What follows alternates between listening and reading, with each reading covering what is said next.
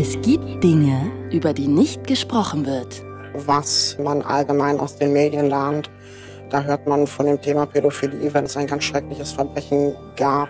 Tabus. Tabus. Das war von Anfang an die Frage, hast du überhaupt eine Chance dagegen? Und genau da, wo das Schweigen beginnt, fangen wir an zu reden. Dass es halt etwas ist, was niemals weggehen wird aber womit man leben lernen kann und womit man umgehen kann. It's Fritz. It's Fritz. Tabulos. Sprechen, worüber man nicht spricht. Mit Claudia Kamit. Herzlich willkommen hier zu einer neuen Folge von Tabulos. Das Konzept ist ganz einfach. Jede Woche treffe ich mich mit einer Person, die einen Teil ihres Lebens verschleiert, verschweigt. Oft vor Arbeitskollegen, aber zum Teil auch vor Freunden und Familie. Ehrlich gesagt ist mir bewusst geworden heute auf dem Weg gerade hierher, dass ich noch nie diese Art von Angst vor einem Interview in mir gespürt habe. Und ich habe weniger Angst vor dem Interview an sich, als mehr davor, dass ich die Antworten nicht aushalten kann. Denn ich rede gleich mit Max und Max ist pädophil. Was ich direkt sagen muss, ich glaube, weil dann wird es auch einfacher. Max ist nie straffällig geworden, ganz im Gegenteil sogar. Der hat bei einem Programm an der Charité Berlin mitgemacht, bei der man sich einschreiben kann, um eben mit dieser Neigung leben zu lernen, um eben kein Täter zu werden, um kein Täter zu sein. Also das vorneweg auf jeden Fall. Das ist, glaube ich, auch sehr wichtig, mit welchem Gefühl man gleich zuhören wird. Trotzdem hat er natürlich diese Neigung und auch wenn ich ein etwas beklemmendes Gefühl habe gerade, finde ich total gut, dass Max mit uns redet, weil ich es für sehr wichtig halte, dass Menschen, denen es vielleicht sogar ähnlich geht, mal von diesem Programm an der Charité hören. Und nur kurz vorher gleich, weil ihr es direkt hören werdet, Max redet anonym mit uns, wir verzerren also seine Stimme, damit er nicht erkannt wird. Hey Max, guten Tag. Hallo Claudia. Max ist nicht dein richtiger Name. Du willst nicht erkannt werden, deshalb auch der Stimmverzerrer. Hm, jetzt bin ich hier gerade hergekommen und habe mir die ganze Zeit eine Frage gestellt. Und zwar, ist es so, dass du dich auf gewisse Weise für dich, für deine Neigung schämst? Nicht mehr, nein. Nicht mehr? Was war früher genau der Charme? Kannst du es benennen? Naja, ich habe ja auch das im Prinzip mit der Muttermilch aufgesogen, was äh, man allgemein aus den Medien lernt. Da hört man von dem Thema Pädophilie, wenn irgendein Kind missbraucht wurde oder es ein ganz schreckliches Verbrechen gab. Okay, das heißt, das wird direkt sozusagen mit der Tat und nicht mit der Neigung verbunden, Pädophilie. Richtig. Und das war am Anfang natürlich in meinem Kopf auch so, als ich mir bewusst geworden bin der Neigung. Ehrlich gesagt ist das auch in meinem Kopf so gewesen, bis ich mich auf dieses Interview heute vorbereitet habe. Mhm. Darunter leidest du wahrscheinlich dann auch immer noch stark, ne? Deshalb auch wahrscheinlich, dass du nicht erkannt werden möchtest. Genau das. Also ich weiß, dass es Leute gibt, die ähm, mich, glaube ich, auch wenn sie mich in die Finger kriegen würden, umbringen würden. Oder umbringen wollen würden. Einfach nur, weil du die Neigung hast, obwohl du noch nie straffällig geworden bist. Richtig. Erinnerst du dich noch an den Moment, als du das erste Mal bewusst gemerkt hast, dass du dich eher von Kindern als von Gleichaltrigen angezogen fühlst?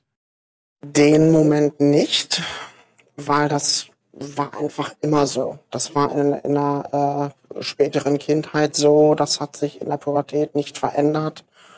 Und ich habe das am Anfang für normal gehalten. Ich hatte kein besonders positives Bild von Männlichkeit. Dass einfach Männlichkeit auch normal so ein gewisses Maß an Perversion einschließt. Ah, okay. Jetzt kann ich mir aber vorstellen, dass wenn du anfängst, du merkst, du stehst auf Frauen erstmal und dann bist du quasi ja auch irgendwie erstmal in dem Alter auf die, die du stehst und dann wirst du ja immer älter, dann muss ja irgendwann plötzlich der Punkt kommen, dass du merkst, okay, also auf die, die ich stehe, die sind wesentlich jünger als die, die ich eigentlich nehmen dürfte. Wann ist dir das bewusst geworden? Das ist mir mit Anfang 20, um die 20 rum, bewusst geworden. Und zwar erst in dem Moment, wo in meinem Empfinden aus dieser Schiene, die ich noch unter Neugier verbuchen konnte, äh, anfassen wollen würde. Also wo aus sehen wollen, anfassen wollen würde. Und da wurde mir bewusst, Moment, da stimmt was nicht. Das das haut so nicht hin, das kannst du nicht machen. Und sag mal, äh, darf ich kurz fragen, welches Alter das dann war? Also was du da so. Das Alter, auf das ich ausgerichtet bin bei Kindern, ist so zwischen, zwischen fünf und zwölf etwa. Es brennt richtig in meinem Bauch, wenn du das sagst. Okay, zwischen fünf und zwölf. Für mich war es halt von Anfang an normal. Das ist niemals weggegangen bei mir. Und ich habe dann erst in dem Moment, wo mir das bewusst wurde, gemerkt, das ist nicht das Normale. Das heißt, in dem Moment, wo du gemerkt hast, du möchtest das eigentlich noch mehr, würdest es gern fühlen, du würdest es gern anfassen auch dann, in dem Moment sind erst deine Alarmglocken angegangen. Richtig. Und dann ziemlich schnell hintereinander weg halt alle. Dann bewusst geworden ist, okay, das ist, glaube ich, das, was man Pädophilie nennt. Und oh Gott, oh Gott, oh Gott, oh Gott, was wird denn jetzt aus mir eigentlich? Hast du dich dann auch direkt verurteilt? Ja, das war von Anfang an die Frage, hast du überhaupt eine Chance dagegen? Kannst du nicht übergriffig werden oder ist das vorgezeichnet? Und was hast du dann gemacht, um diese Frage erstmal zu klären? Ich habe selber sehr viel drüber nachgedacht, bin selber zu keinem Schluss gekommen. Das hat für eine saftige Identitätskrise gesorgt in meinem Leben, die mich so, wie lange war das? Zwei, drei Jahre lang ziemlich zerrissen hat. Mhm. Und äh, für mich war relativ schnell klar, dass ich äh, therapeutische Hilfe brauchen würde, um das zu verarbeiten oder dass mir das helfen könnte. Mhm. Und wusste aber nicht, wohin ich mich wenden kann und habe dann halt irgendwann das von, äh, von Kein Täter werden mitbekommen, dass es dieses Projekt gibt. Das ist an der Charité? Ja, es gab es damals auch nur an der Charité. Das war noch ganz am Anfang. Und da habe ich dann schließlich auch äh, therapeutische Hilfe gefunden.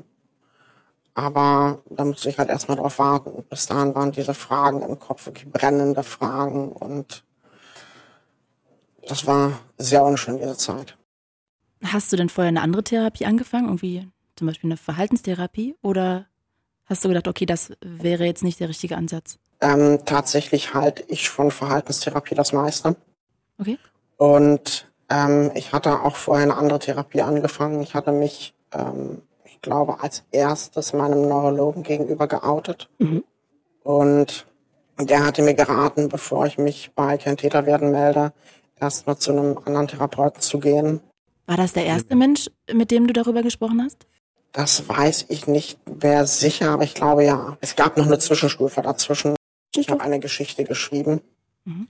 in der ich versucht habe, diese ganzen Gefühle Kindern gegenüber zu verarbeiten. Und habe im Prinzip im Schreiben dieser Geschichte immer mehr gemerkt, das ist nicht das, was irgendwie bei den anderen Männern ist. Das ist nicht das, was man in Anführungsstrichen normal nennt. Also das war nicht bewusst, ich möchte das jetzt verarbeiten, sondern das ist einfach intuitiv so gelaufen. Ich habe da äh, niemals in meinem Leben zuvor so schnell irgendwie 30, 30 äh, 40 Seiten zu Papier gebracht handschriftlich.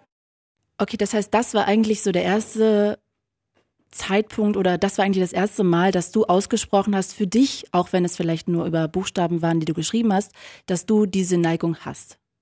Das war dein, dein persönliches Outing für deinen Kopf. Ähm, ja.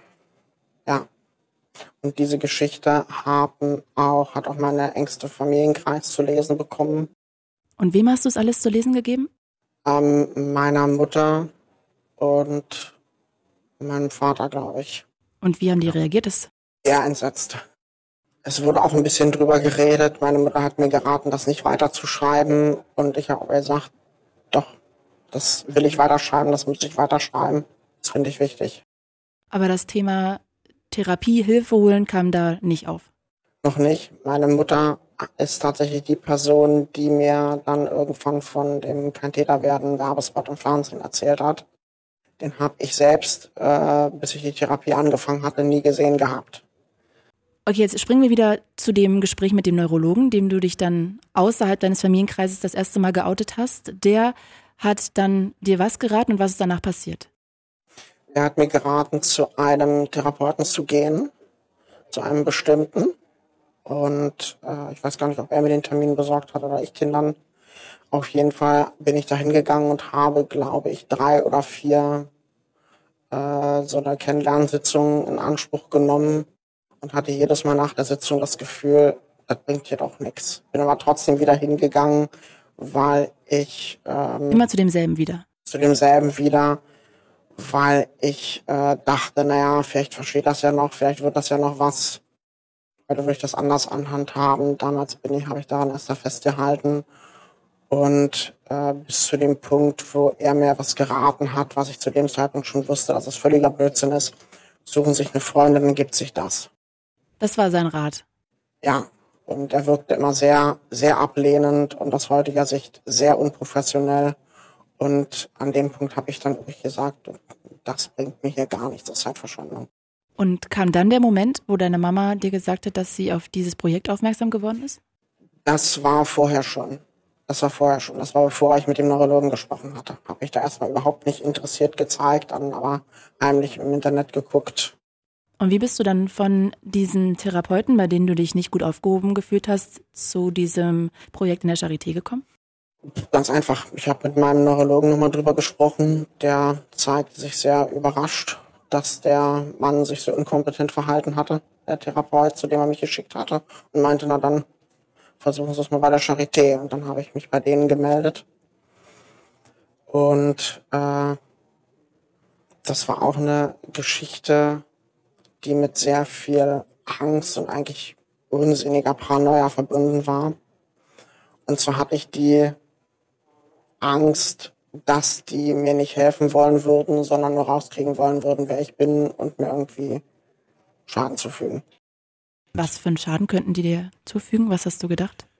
Mich outen. Ah, okay. Ja, das hatte ich eigentlich keine rationale Grundlage, aber die Angst war halt da, so dass ich mir äh, ich habe zu der Zeit in Berlin studiert und habe äh, am Rechner, ich weiß gar nicht, ob zu Hause oder an, an der Uni, äh, mir die Telefonnummer rausgesucht, sie nicht aufgeschrieben, sondern sie mir gemerkt mhm. und äh, bin dann in Berlin auf dem Weg zum Studium an einer Telefonzelle vorbeigegangen und da mal rein und habe dann von dieser Telefonzelle aus dort angerufen und war dann äh, total verblüfft, positiv dass da jemand dran war, der da völlig neutral und nett mit mir umgeht und über dieses Thema redet.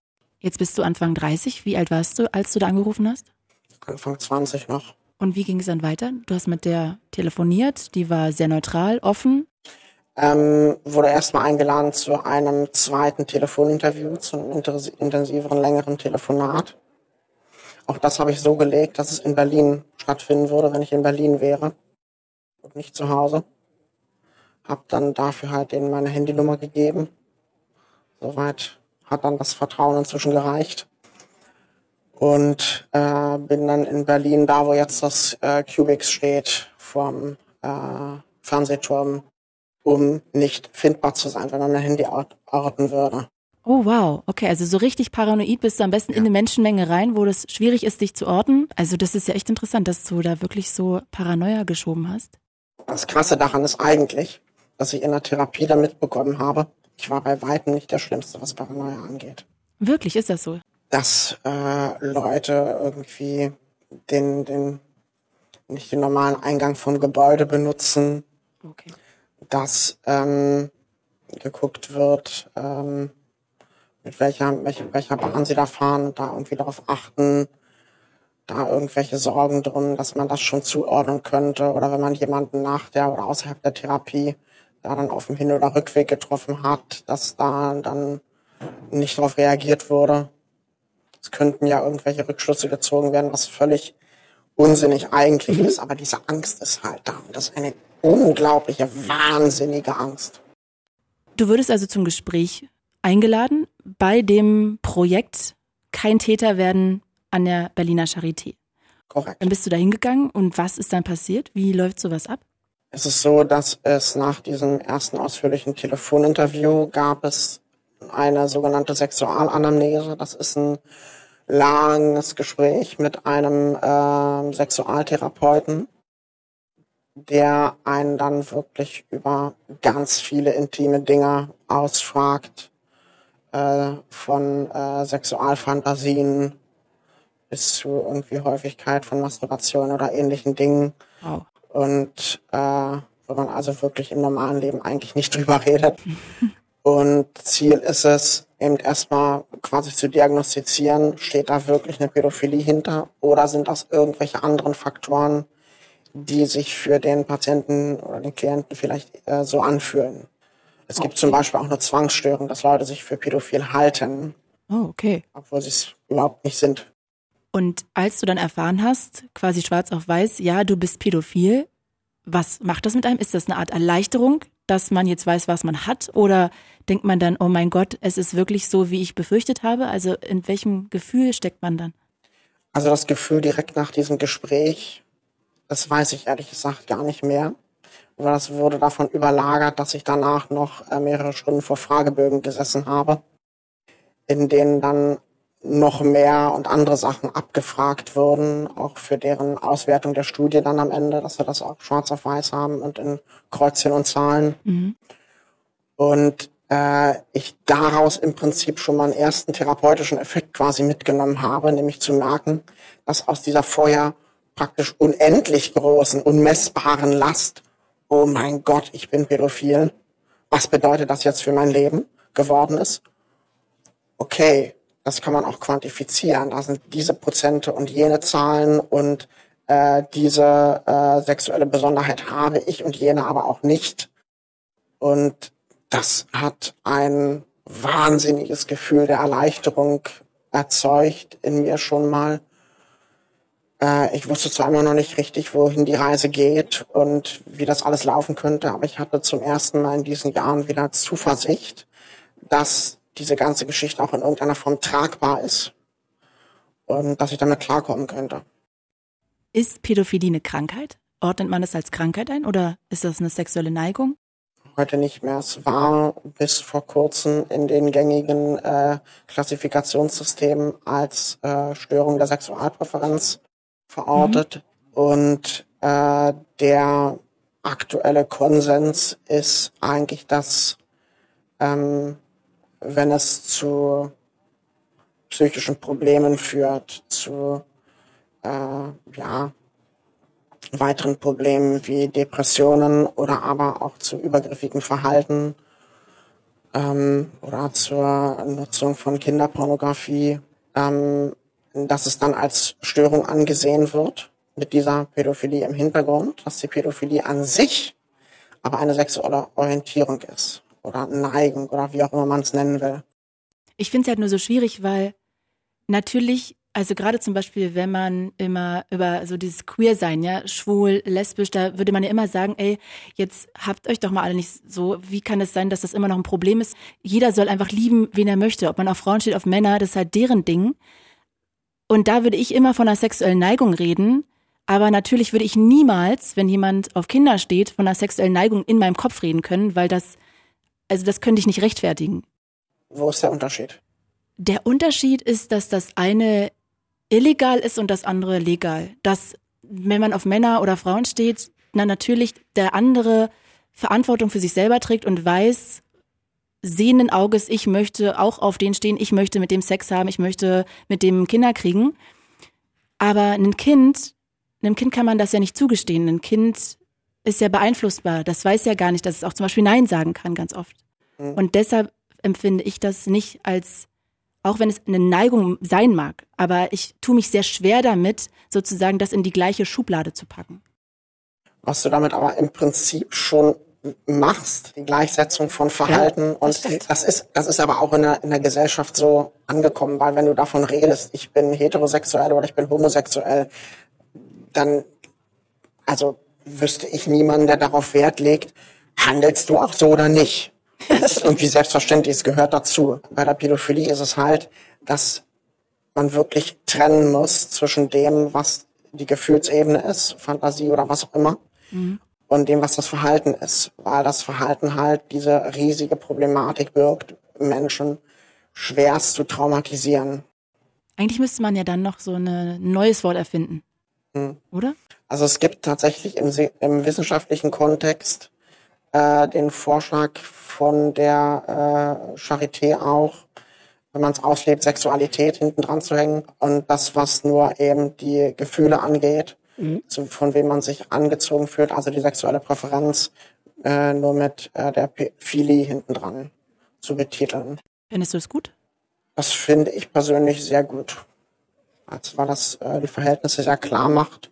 Aber es gibt dazu auch halt, wie zu jeder Nomenklatur oder Terminologie, unterschiedliche Meinungen. Mhm. Ich finde total super, dass du dir Hilfe gesucht hast. Jetzt liegt natürlich aber diesem Ganzen zugrunde, dass man sich ja selber eingestehen muss, du dir eingestehen musstest, du kannst dir eigentlich nicht 100 Prozent am Ende vertrauen.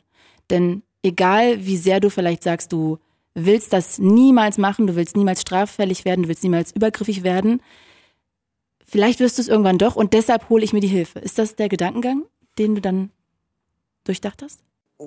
Das war in etwa mein Gedankengang. Ja. Weil es ja auch irgendwie schade ist oder irgendwie, ja. kann ich mir vorstellen, sehr hart sich eingestehen zu müssen, dass man sich eigentlich am Ende nicht wirklich 100% trauen kann, dass man dem nicht doch irgendwann nachgeht. Also es ist so, dass ich mit der Einstellung aufgewachsen bin, egal was ist, ich kann was daran ändern. Ich bin Mensch, ich kann steuern, was ich tue. Und war da quasi als erstes Mal vor die Frage gestellt, gibt es da vielleicht etwas, was ich nicht steuern kann? Mhm. Okay. Und ähm, war mir aber schon irgendwie sicher, eigentlich müsste ich das steuern können, weil warum nicht? Mhm. Und da, wo ich halt äh, die Therapie gesucht habe, um das, um da Werkzeuge zu lernen und zu lernen, wie ich damit umgehen kann, um ähm, zu lernen, das sicherzustellen quasi. Würdest du jedem raten, der diese Neigung verspürt, sich auch in diese therapeutische Behandlung zu begeben, einfach um sicherzustellen, dass man nicht übergriffig wird? Nein, würde ich nicht, weil es gibt auch Menschen, die kommen ohne Therapie damit klar. Und äh, aus heutiger Sicht würde ich auch sagen, ich glaube, ich hätte es auch ohne Therapie schaffen können, niemals übergriffig zu werden.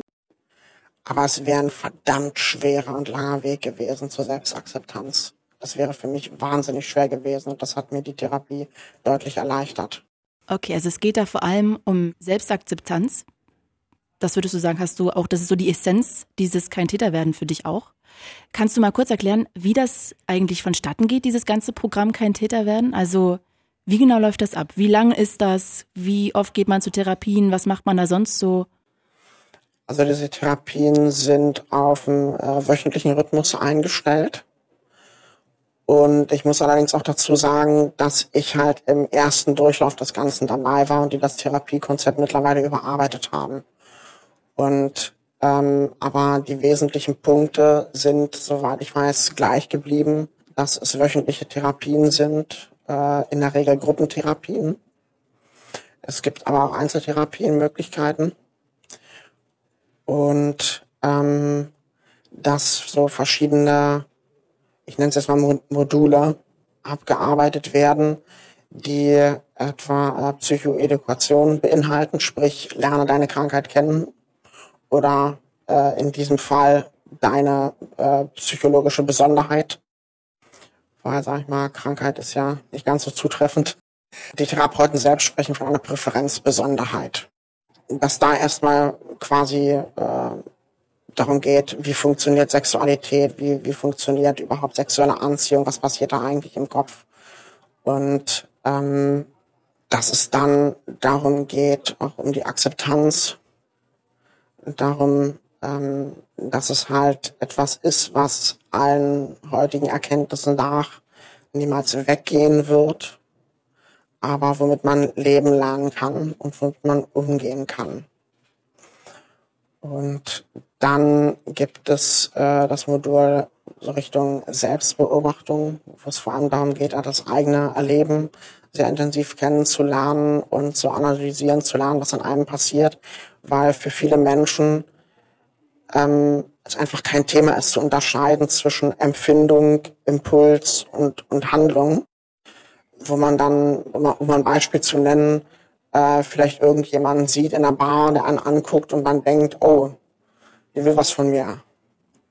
Aber in Wirklichkeit ist das etwas, was komplett im eigenen Kopf passiert. Und das etwa unterscheiden zu lernen von äh, sexueller Regung, äh, körperlichen Reaktionen, gefühlsmäßigen Reaktionen und dem, was eigentlich gerade nur passiert ist. Vielleicht guckt einen der andere an, weil man irgendwie einen Fleck auf der Backe hat oder so. Verstehe. Und sag mal, lernt man dann auch oder fängt man dann an, irgendwie mit denen auszuklamüsern, welche Orte man zum Beispiel meiden soll? Also geht's da auch richtig in solche Situationen rein, dass man sagt, okay, wenn ich mir eine Wohnung suche, nicht in der Nähe von einem Kindergarten oder einer Schule oder also macht man sowas auch? Ähm, mit diesen Beispielen jetzt nicht, aber so, so eine Art Risikomanagement findet auch statt und da, wo dann halt geguckt wird, okay, wie ist die eigene Lebenssituation und wie kann man mit bestimmten Situationen umgehen. Das ist auch immer wieder so in der Therapie, dass Einzelne halt äh, Dinge, die passiert sind, einfach mit reinbringen. Ja, in der letzten Woche war das und das und da würde ich gerne mal drüber reden. Ich bin da und da, was weiß ich, einem Kind begegnet oder äh, da habe ich Jungs beim Fußballtraining gesehen oder sowas.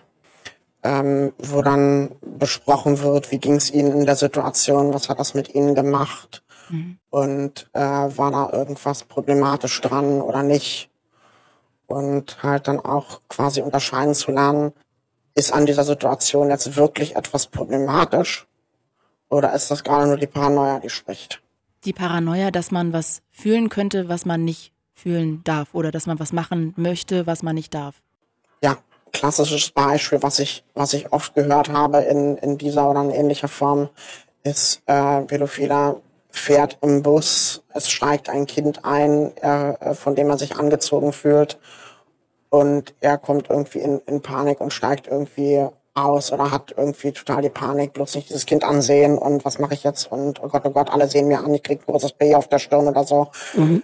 Ähm, was natürlich Unsinn ist, aber wo erstmal diese Angst da ist und was dann auch in dieser Therapie behandelt wird, das ist Unsinn. Diese Angst brauchst du dir nicht machen. Aber wenn du, sag ich mal, jetzt irgendwie den Impuls hast, zum Beispiel diesem Kind hinterherzugehen oder es äh, anzusprechen, da sollte man mal drüber reden. Also über das Hinterhergehen braucht man, glaube ich, nicht wirklich reden, aber wirklich differenziert darüber äh, nachzudenken. Und wir hatten zum Beispiel auch in, in, einer, in meiner Therapiegruppe, der äh, Kinder nachgestellt hat, nachge, nachgelaufen ist. Was äh, ziemlich creepy ist aber halt in dem Moment für denjenigen erstmal gar nicht begriffen wird, warum ist das problematisch. Und dann halt in der Therapie besprochen wird, warum und wie man, wie er damit. Liegt das nicht auf der Hand, warum das problematisch ist? Normalerweise ja. Wenn du aber selbst in der Situation drin steckst, möglicherweise nicht. Okay. Ich habe mir zum Beispiel lange Zeit, was mir aus heutiger Sicht völlig blödsinnig ist, lange Zeit vorgemacht, dass alles, was ich an, an Interesse habe, dass das allein auf Neugier basiert. Und dass es nichts irgendwie mit sexuellem Interesse zu tun hat. Das ist heutiger Sicht ist das Schwachsinn, aber das habe ich in dem Moment geglaubt, weil das so eine Ausrede für mich selbst war. Mhm, okay. Damit konntest du es rechtfertigen, nicht mhm. quasi ein Pädophiler zu sein. Gewissermaßen, ja. Oder dass das, was ich mir wünsche, nicht schlimm ist. Wow. Okay. Ja, das kann ich wiederum nachvollziehen. Ich finde aber, wenn man dann den Schritt weitergeht und sogar ein Mädchen nachstellt, dann sollte der Groschen ja wahrscheinlich eher fallen, aber vielleicht auch nicht. Da magst du sogar recht haben. Ja. Das heißt, du hast dann jede Woche diese Therapiesitzung gehabt und wie lang ging das? Das war damals auf ein Jahr festgelegt, auf die Dauer von einem Jahr. Das ging also von Anfang 2006 bis Anfang 2007 bei mir.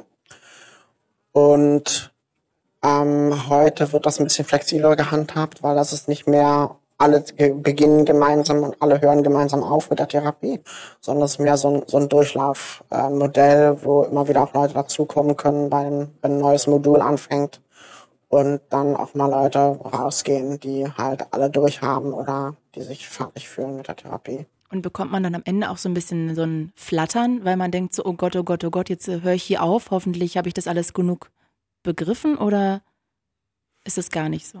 Ähm, ich denke schon.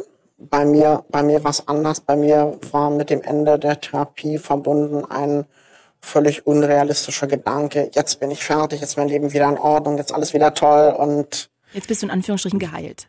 Quasi, obwohl auch in der Therapie immer wieder betont wurde, eine Heilung im Sinne von weggehen gibt es nicht. Mhm. Aber ich habe mir das trotzdem noch irgendwie geraume Zeit vorgemacht und habe dann innerhalb von, von ein paar Monaten ist dieses Bild irgendwie, jetzt ist alles wieder in Ordnung zerbröselt. Und ich habe gemerkt, ich muss erstmal noch wirklich damit klarkommen lernen.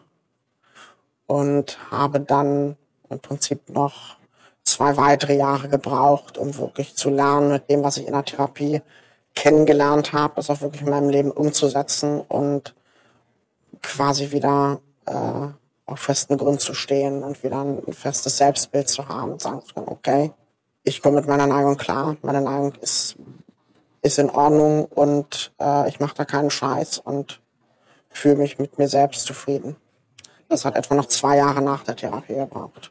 Kannst du kurz mal umschreiben, weil so richtig kann ich es mir nicht vorstellen, was das für Situationen waren in den zwei Jahren, wo du gemerkt hast, so, okay, das ist doch noch irgendwie in meinem Alltag, ich muss da doch ein bisschen mehr noch arbeiten? Das waren weniger konkrete Situationen, sondern einfach mein gefühlsmäßiger Zustand, bei dem ich halt gemerkt habe, irgendwie, ich, ich bin noch nicht, äh, habe noch keinen Frieden mit mir selbst gefunden, sondern da ist noch da ist noch irgendwie was nicht in Ordnung. Konkret kann ich ja sagen, die Situation, wo ich dann wirklich gemerkt habe, jetzt hat es irgendwie Klick gemacht bei mir, war eine Unternehmung mit äh, Bekannten, Jugendlichen und da auch zwei Kinder dabei, ein Junge und ein Mädchen, wo wir im Winter, Anfang 2009, äh, unterwegs waren mit Schlitten einfach durch den verschneiten Wald und äh, danach noch einen Spieleabend gemacht haben und wo ich dann gemerkt habe, dass die Gedanken, wenn ich jetzt das Kind, dass das Mädchen in meiner Nähe hatte, die Gedanken in Richtung irgendwelcher sexuellen Dinge ganz weit im Hintergrund gewesen waren. Also die waren nicht, nicht völlig weg und nicht in jeder Situation weg oder so. Geht ja auch nicht weg. Aber die waren nicht störend, die waren nicht im Vordergrund, die waren nichts, was mich in irgendeiner Weise beherrscht hat, wie ich es vorher empfunden habe. Und da habe ich ganz dick in mein Tagebuch geschrieben, ich habe gesiegt. Du hast gesiegt. Obwohl ich ja theoretisch mit Sieg verbinden würde, irgendwie, dass du das gar nicht mehr verspürst. Aber weil das nicht möglich ist, ist das schon dein Sieg quasi. Hm. Aber fühlt es sich nicht auch komisch an, zu wissen, dass wenn dieses Pärchen mit den Kindern von deiner Neigung wüsste, dass sie sich gar nicht mit dir abgeben würden? Das fühlt sich sehr scheiße an. Weil die leben ja nur mit dir, weil sie nicht alles über dich wissen. Sonst würden die dich ja ablehnen. Wahrscheinlich. Das macht verdammt einsam. Das erzeugt ein Gefühl von einer, von einem Eingesperrtsein, von einer Einsamkeit, an dem ich wesentlich mehr leide, als ich, denke ich, insgesamt unter der Neigung jemals gelitten habe. Und wieso Einsamkeit? Weil wenn du jetzt sozusagen es allen nicht sagen würdest, könntest du ja trotzdem ganz normale Freundschaften führen. Ähm, ich würde es eher so ausdrücken, dass ich das Gefühl habe, die mögen mich nur, weil sie mich nicht kennen. Hm. Wenn die mich vollständig kennen würden, dann würden, mich gar nicht, dann würden die mich gar nicht mögen. Andererseits äh, interessiert mich ja auch nicht, was die für eine sexuelle Ausrichtung haben. Also warum sollte das, warum sollte ich mir Gedanken darum machen, dass ich denen nicht von meiner erzählen kann?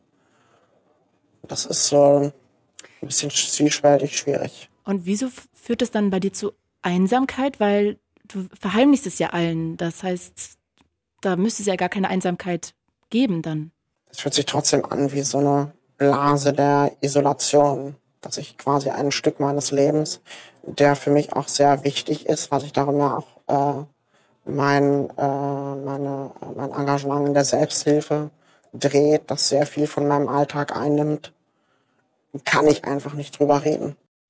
Das heißt, die mögen dich zwar, aber du hast immer das Gefühl, die mögen dich ja nicht wirklich 100 Prozent, weil die kennen dich ja gar nicht richtig. Wenn die dich richtig kennen würden, würden die dich vielleicht gar nicht mögen.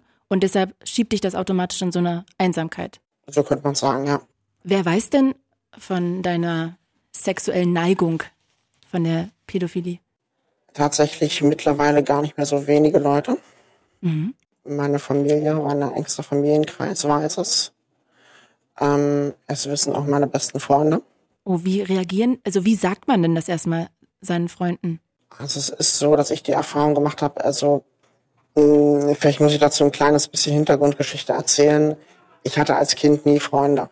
Ich hatte äh, irgendwie super schlechte Beziehungen zu meinen Mitschülern und irgendwie nie wirkliche Freundschaften in der Kindheit. Es gab gelegentlich mal Spielgefährten, aber irgendwie nichts Dauerhaftes. Da beneide ich irgendwie äh, Kinder im Bekanntenkreis, die ich sehe, die dann irgendwie total den Freundeskreis an der Schule haben oder sowas. Das, das kenne ich, kenn ich überhaupt gar nicht. Und äh, mir ist erst in der Behandlung bei der Charité, wo ich auch äh, mal eine Zeit lang ein triebdämpfendes Medikament genommen habe, wirklich klar geworden, dass mir was fehlt. Und erst da habe ich wirklich versucht, äh, aktiv auch Freunde zu finden und auf andere anders zuzugehen. Und dadurch habe ich erst in der Zeit nach der Therapie wirklich Freunde gefunden. Und ähm, ich habe das so erlebt, dass in Freundschaften, die enger werden, einfach irgendwann der Punkt kommt, wo ich das Gefühl habe, ich möchte jetzt alle, alle Karten auf den Tisch legen. Ich möchte diesen Punkt nicht mehr verheimlichen, möchte, dass ent entweder diese Freundschaft mit diesen Erkenntnis über meine Neigung und auch mein Engagement online weiter funktioniert. Und wenn nicht, dann war so das nicht wert. Ich habe auch äh, erlebt, dass manchen Menschen gegenüber jahrelang gar nicht dieser Punkt kommt. Dieser Punkt, dass ich das Gefühl habe, ich möchte das jetzt unbedingt auf den Tisch legen. Wo das irgendwie einfach nicht so die Rolle spielt vielleicht. Und ähm, das ist dann der Moment, wo ich teilweise versuche, so ein bisschen Testballons steigen zu lassen. Versuche so ein bisschen zu sondieren, wie die Person auf verwandte Themen reagiert. Aber hat denn in deinem Freundeskreis auch mal jemand so heftig reagiert, dass du richtig erschrocken warst? Ja. Wie war da die Reaktion? Es war echt bescheuert von mir, mich denen gegenüber zu outen. Aber ähm, zu dem Zeitpunkt wirkte es wie etwas Vernünftiges. Okay. ähm, und die haben total verurteilend reagiert. Und wenn du jetzt in unserem Bekanntenkreis irgendwie in unserem äh, leben würdest, oder da, da, wo wir wohnen, dann würden wir uns verpflichtet sehen, irgendwie Eltern über deine Neigung zu informieren und sowas. Ich dachte, mein Gott, was soll das hier? Und äh, das war in einem Urlaub und mit den ich dachte, das wären Freunde, aber der Urlaub war sehr lehrreich, es mal so. Ich habe danach mit denen jeglichen Kontakt abgebrochen. Okay, also das heißt, du hast es Freunden erzählt. Zum Teil haben die reagiert, wie du gerade erzählt hast, sehr abwehrend und dich als abscheulich sozusagen empfunden. Andere haben es irgendwie, haben gelernt, damit zu leben, wo du wahrscheinlich auch viel erklären musstest, nehme ich an. Also das war, das war die, die schlimmste Reaktion, die ich hatte bei Leuten, die mir nahe standen. Ansonsten hatte ich eher neutrale Reaktionen, so, okay, aber wenn du nichts tust, das ist in Ordnung, da brauchen wir nicht mehr weiter drüber reden. Was sich auch so ein bisschen anfühlt wie, äh, ich habe Angst vor dem Thema, aber meine Güte. Kann man ja auch verstehen. Ja. Ähm, ansonsten tendenziell hatte ich eher positive Reaktionen. Hast du es auch jemandem erzählt, oder einem Pärchen zum Beispiel erzählt, die Kinder haben, oder vielleicht, wenn du auch sagst, deine enge Familie weiß es, da gibt's ja dann auch vielleicht kleine Nichten oder so, dass du da das Gefühl hast, seitdem würden die dich nicht mehr mit denen alleine in einem Raum lassen oder so? Das hatte ich zum Glück nicht. Da hatte ich bisher das Glück, dass das äh, akzeptiert wurde und die auch gesehen haben, dass das jetzt nicht irgendwie was an der Person ändert, die ich bin. Ich wollte vorhin auch noch was sagen zum, zum Krankheitswert. Ähm, das war so ein bisschen untergegangen. Ich würde heute sagen, die Pädophilie an sich hat keinerlei Krankheitswert und auch stellt keinerlei Gefährdung dar, sondern es entsteht dann eine Gefahr, wenn diese Neigung mit ähm, Dingen wie äh, antisozialen äh, Tendenzen zusammentrifft, mit Impulskontrollstörungen oder mit schlichten Boshaftigkeit. Weil das sind eher die Dinge, die dafür sorgen, dass Menschen Böses tun. Die Neigung an sich eben nur eine Neigung ist und etwas mit einem Empfinden zu tun hat. Jetzt hast du gerade aber zwischendrin auch mal, da wollte ich nochmal drauf zu sprechen kommen, erzählt, dass du auch während dieses Aufenthalts in der Charité, wenn du da irgendwie immer warst, auch zwischendrin, du hast es triebdämpfende Mittel, glaube ich, genannt. Mhm. Ein Medikament. Nimmst du sowas immer noch? Gibt es sowas? Funktioniert sowas? es funktioniert. Das sind in der Regel Medikamente, die entweder die Wirkung oder die Produktion von Testosteron blockieren oder dämpfen. Mhm. Und Ähm, es gibt auch Antidepressiva, die auf einer anderen Schiene wirken. Aber ähm, die haben bei mir nichts geholfen. Ich bin bei einer anderen Stufe, bei der Stufe der Medikamente eingestiegen, die die Wirkung von äh, Testosteron im Gehirn blockieren. Okay. Die haben auch ein bisschen, sag ich mal, den, den, den Bartwuchs beeinflusst, aber sonst eigentlich nichts. Und das setzt halt, es ist so, als wenn so ein Medikament, was so, so langsam anfängt zu wirken. Und das war für mich so, als ob über acht Wochen verteilt so langsam meine gesamte sexuelles Empfinden runtergefahren wird und aus der Wahrnehmung fast vollständig verschwindet. Nicht vollständig, aber fast vollständig. Und das war für mich ein super interessantes Erlebnis, einfach mich mal zu erleben ohne dieses Empfinden. Mhm. Und was mir geholfen hat, mich einfach mal auf andere Weise kennenzulernen. Und leider haben diese Medikamente auch eine Tendenz dazu, Depressionen zu verursachen, was bei mir nach Okay. einem Jahr etwa eingetreten ist. Und nach anderthalb Jahren habe ich dann das, äh, die Behandlung abgebrochen, Mhm. weil es wirklich zu schlimm wurde. Und dann war es wieder, sage ich mal, ein interessantes Erlebnis, so bewusst mitzukriegen, wie langsam Sexualität überhaupt wiederkommt. Und Gibt es nicht andere Mittel, die man noch probieren hätte es, können? es gibt noch andere Mittel, die man hätte, äh, die man hätte probieren können. Aber das wollte ich nicht, weil da auch das Risiko mit den Depressionen da ist und ähm, weil die auf der Schiene wirken, dass sie die äh, Testosteronproduktion dämpfen. Und ähm, da habe ich mir sagen lassen, dass das auch mit dem Risiko verbunden ist, dass es nach dem Absetzen nicht wieder wird. Ah, okay. Stehst du denn auch auf Frauen? Hast du Beziehungen? Ich äh, fühle mich auch von Frauen angezogen. Schon immer? Ähm, ja. Und ähm, ich habe mich auch schon verliebt. Aber es ist halt so, dass meine Empfindungen Frauen gegenüber wesentlich schwächer sind und wesentlich langsamer funktionieren als äh, Kindern gegenüber. Und das sorgt einfach dafür, dass ich, dass ich für erwachsene Frauen langsamer Gefühle entwickle und ähm, seltener. Das heißt, ähm, wenn du eine Beziehung eingehst, bist du dann aber offen und sagst das, dass es diese Neigung gibt, generell? Ja, das ist etwas, da gibt's auch wahnsinnige Diskussionen darüber in äh, pädophilen Foren online, die sich auch dem verschrieben haben, äh, äh, dass man, äh, dass Übergriffe nicht okay sind. Diskussionen darüber, sollte man seinem Partner überhaupt sagen, sollte man es geheim halten oder so? Kann man das seinem Partner aufbürden oder ist das irgendwie Betrug am Partner, wenn man es nicht sagt? Und ich vertrete da für mich persönlich die Haltung, dass ich sage, wenn ich meiner Partnerin nicht sowas Wichtiges nicht sagen kann oder geheim halten muss, dann, dann ist es die, dann, dann ist es die Beziehung nicht wert. Also wenn ich es mal geheim halten muss, damit die Beziehung funktioniert, dann will ich diese Beziehung nicht. Ich möchte mit offenen Karten spielen können. Ich möchte das sagen können. Ich möchte darüber reden können. Ja, weil sonst würdest du dich wahrscheinlich auch wieder in die Einsamkeit stürzen, ne? weil du dich Richtig. nicht zu 100 Prozent anerkannt fühlen würdest. Und es würde sich einfach auch scheiße anfühlen der Partnerin gegenüber. Da halte ich irgendwie einen Teil von meinem Leben geheim und eigentlich will man sein Leben teilen mit dem anderen. Was soll das? Was ich wichtig finde, ist, dass man auch über diese Gefühle reden kann und auch über Situationen, in denen sie aufkommen, weil es auch eine Hilfe darstellt, mit Situationen umzugehen. Was ansprechen zu können, auch sagen zu können. Ähm, das ist zum Beispiel etwas, was ich daran sehr wichtig finde, an der Destigmatisierung der pädophilen Neigung an sich.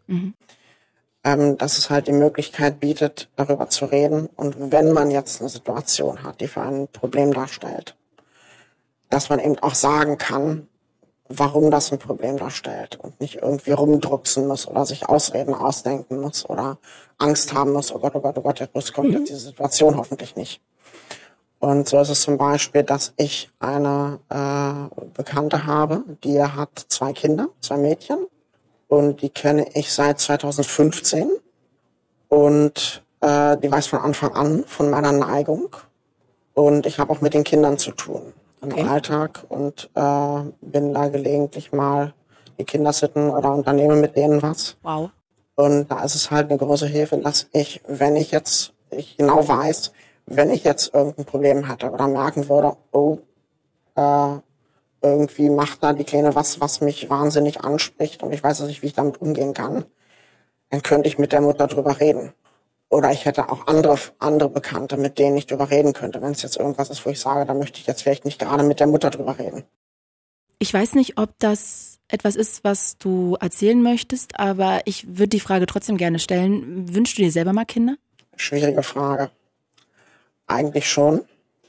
Ich sehe aber auch die Welt, wie sie heute ist und habe irgendwie das Gefühl, in diese Welt möchte ich nicht unbedingt ein Kind setzen. Okay, das hat aber dann nichts mit deiner Neigung zu tun. Nein. Ich weiß, du betreibst ja auch sehr viel Aufklärungsarbeit. Das ist auch der Grund, warum du überhaupt über bereit warst, dass wir heute miteinander sprechen können, was ich wirklich toll finde. Magst du mal kurz erzählen, was du da aufgezogen hast?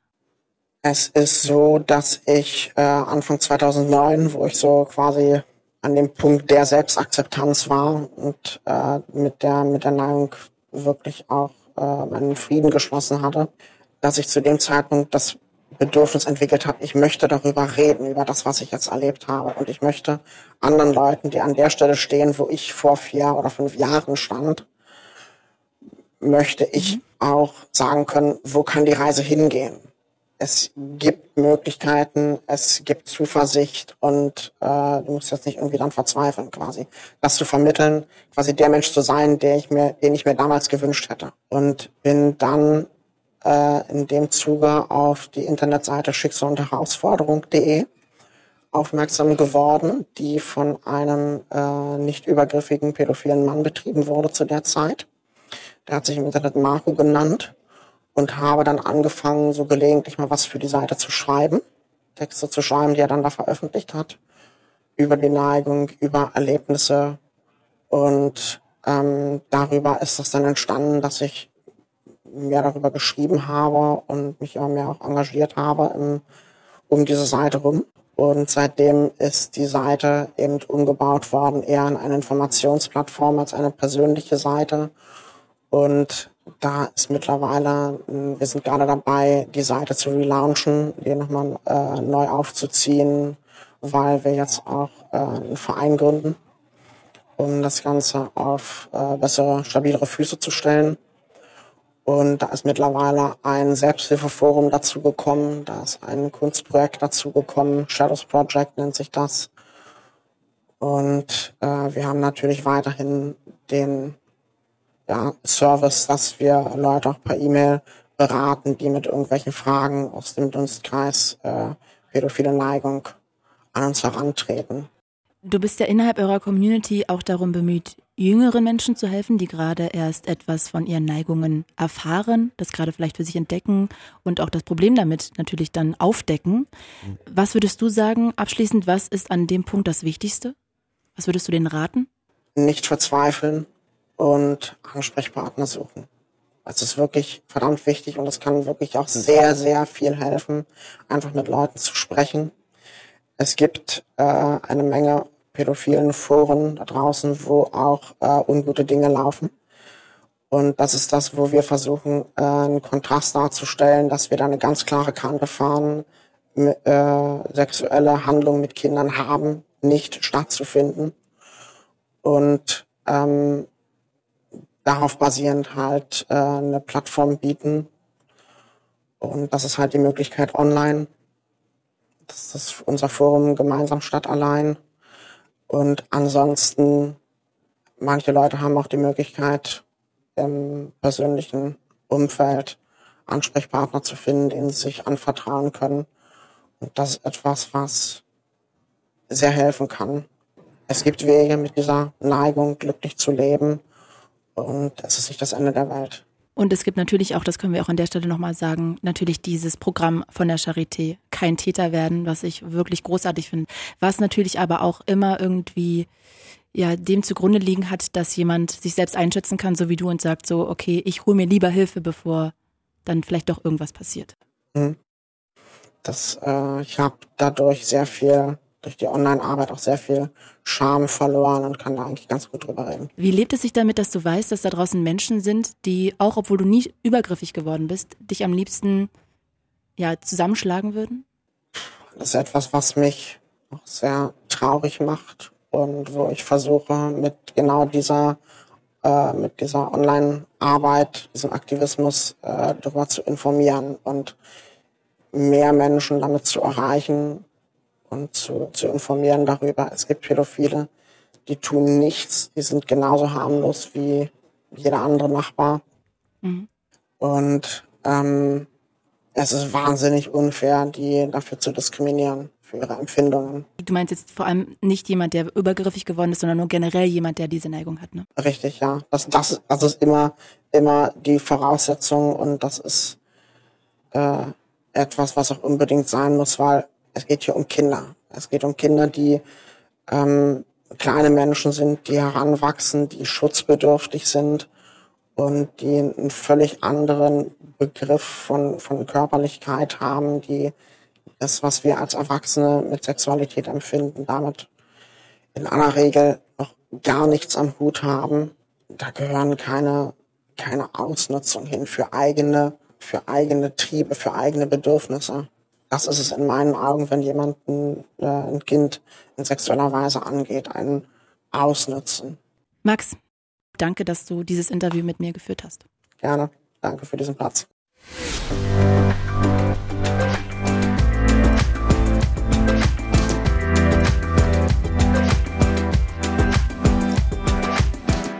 Ich sitze jetzt hier gerade seit 20 Minuten und starre auf den Bildschirm und habe keine Ahnung, was ich sagen soll und sage einfach nur, dass ich sehr froh bin, dass es an der Charité so ein großartiges Programm gibt.